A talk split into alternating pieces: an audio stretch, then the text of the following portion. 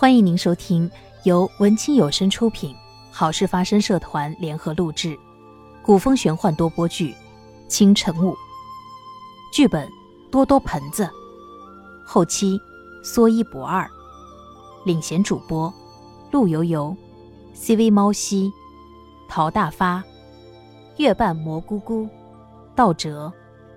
第五十四集神顶封印。凡尘正好碰见智罗和他的各路魔兵将领聚集在一起议事，听到智罗提及盘古府，便竖起耳朵继续听下去。智罗吩咐道：“你们都给我听好了，这七日我要闭关修炼，这期间盘古府绝对不能有任何的闪失。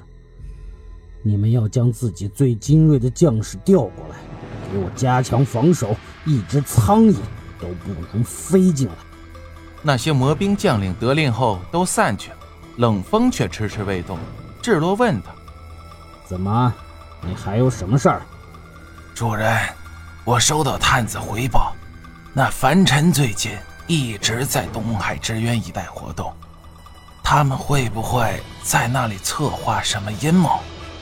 智罗沉思了片刻，回答道：“嗯，我已经知道了，已经有所安排。”你不必多虑。于是冷风也退了下来。凡尘琢磨着，智罗马上就要闭关了，得抓紧实施他的计策。他见智罗吩咐人伺候他沐浴更衣，便躲在窗外，悄悄往沐浴的水桶底部注入一丝灵气。待智罗泡进水里半晌，他再驱动灵气往上浮。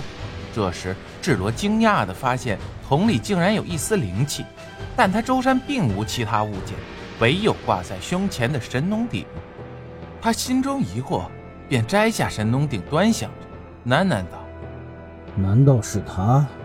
这么些年都没有动静，竟然在这个时候解开了封印？”智罗还在将信将疑，凡尘便再次驱动灵气，围绕在神农鼎周围。这一下，智罗完全相信了，狂笑道：“啊哈哈哈哈哈哈！”真是天助我也！我得到了两个神器，这天下看还有谁能与我争锋？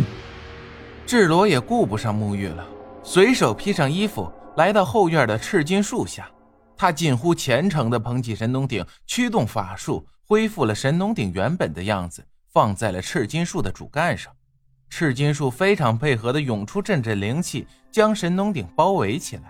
智罗看见了，满意的点点头，挥手在赤金树周围布下结界，便离开了。躲在远处的烈哥悄悄对席城、清寒说：“凡尘的计划成功了，可是我们怎么破智罗的结界呢？”不用愁，有我的血莲呢。凡尘不知何时已经回来了，他领着大伙来到赤金树前，轻轻用血莲划了一下那泛着紫光的结界。结界裂开一道口，四人趁此机会化作一阵风钻了进去。哎，凡尘，智罗这次好像没有防备，你的血莲打开了他的结界，并没有发出警示。清寒感到很奇怪，这多亏了师傅，我能感觉到血莲经过太初盆的洗涤之后，法力又提升了一重，所以这次智罗察觉不了异样。席城已经飞身跃到赤金树的主干上。他查看完，对大家说：“我看智罗是得意忘形了，只设了结界一道防线。神农鼎，我们可以轻松拿走。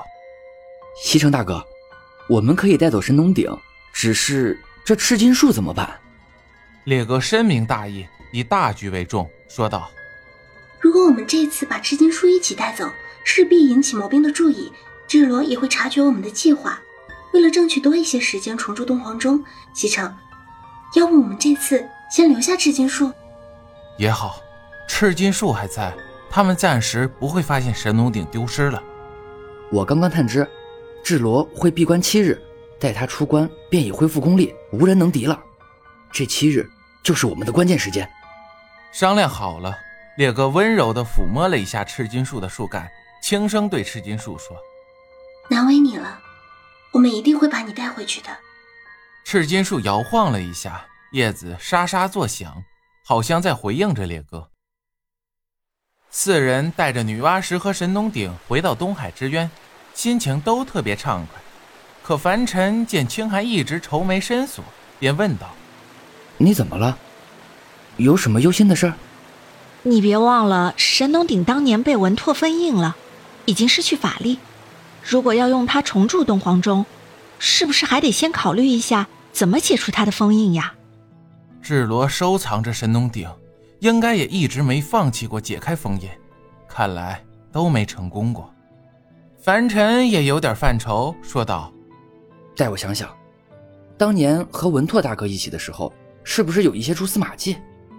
然后他拍拍脑袋，努力回忆着，缓缓说道：“文拓大哥和我说过，他是孤儿，被他师傅遇到，说他五行属金，是不可多得的奇才，所以将他带到身边，成为蜀山派弟子。这么多年来，他虽然是大师兄，但法术学的并不多，修为反而没有师弟师妹们高，还一直觉得很愧对师傅，不配做大师兄。”清寒似乎抓住了一点线索，说道：“五行属金，这倒是能与神农鼎相融。也许他真的是最适合封印神农鼎的人选了。